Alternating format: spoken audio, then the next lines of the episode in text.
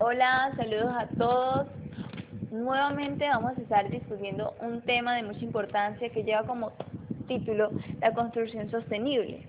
Quien les habla, María Vegas, y vamos a estar compartiendo hoy con un ingeniero, César Rangel. el cual nos va a estar hablando un poco respecto a ese tema. Pero ante todo, quiero preguntarte, César, ¿qué es lo que te lleva o qué es lo que te emociona de esta carrera?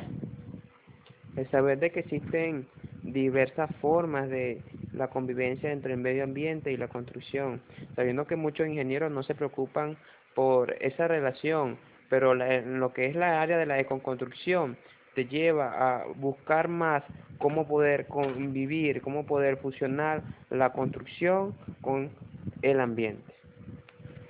Pero ante todo yo creo que es necesario, y me va a disculpar ingeniero, saber manejar lo que es el concepto de construcción sostenible, ¿verdad? ¿Qué me puede decir usted respecto a este tema?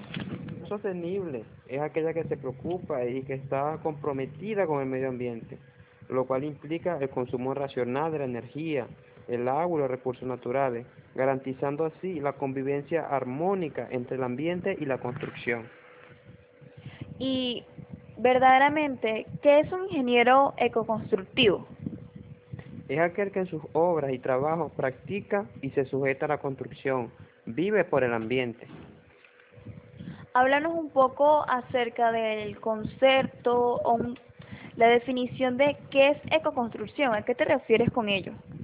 La ecoconstrucción básicamente se basa en el consumo eficiente y verdadera de energía y el agua, y también en el uso de material reciclable y de bajo impacto ambiental en cualquiera de las es- infraestructuras que se realice.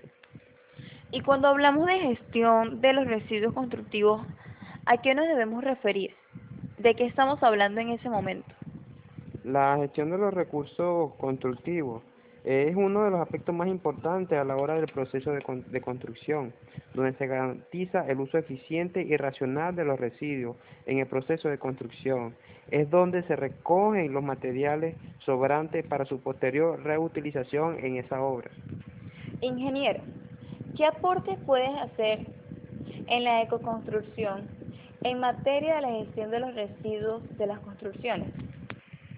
Primero que todo debemos tener en cuenta lo que es las 5R, que es re- reducir, regular, reciclar, reparar y reutilizar. ¿Por qué te nombro estas 5R? Porque eh, en lo que te voy a nombrar más adelante vas a ver que se menciona mucho estos términos. Ahí es donde entramos en lo que son los materiales reciclables, que son pétreos, metales, plásticos, madera y asfaltos. Estos materiales son altamente reciclables y se pueden reutilizar en una edificación posterior. Y aquí entramos en lo que es la deconstrucción, que son un conjunto de acciones de desmantelamiento, de desmantelamiento de una edificación, que hace posible un alto nivel de recuperación. O sea, la deconstrucción se basa en la reutilización de materiales, más que en usar materiales nuevos, se basa en los materiales eh, o residuos de una construcción, en pasar por todo el proceso de las 5R para utilizarlo en una edificación. La deconstrucción es una construcción al revés más que un derribo tradicional. En la parte anterior te hablé de algunos ma- materiales que son reciclables y te quiero hablar un poco acerca de algunos de ellos. Quiero hablarte de la madera. La madera es altamente reciclable y puede triturarse para tableros, aglomerados o usarse como biomasa. En el caso de los metales, representan el ejemplo más notorio de, de recuperación para su transformación en material nuevo. Son fácilmente separables de otros metales. En el caso de los plásticos, tienen una elevada durabilidad. Los PVC son los únicos plásticos que se reciclan. La incineración es desaconsejable porque emiten unos contaminantes muy nocivos para la salud. ¿Qué mensaje nos puedes dar como ingeniero a todas aquellas personas que están oyendo este audio? que debemos preocuparnos y más, más amor por el ambiente.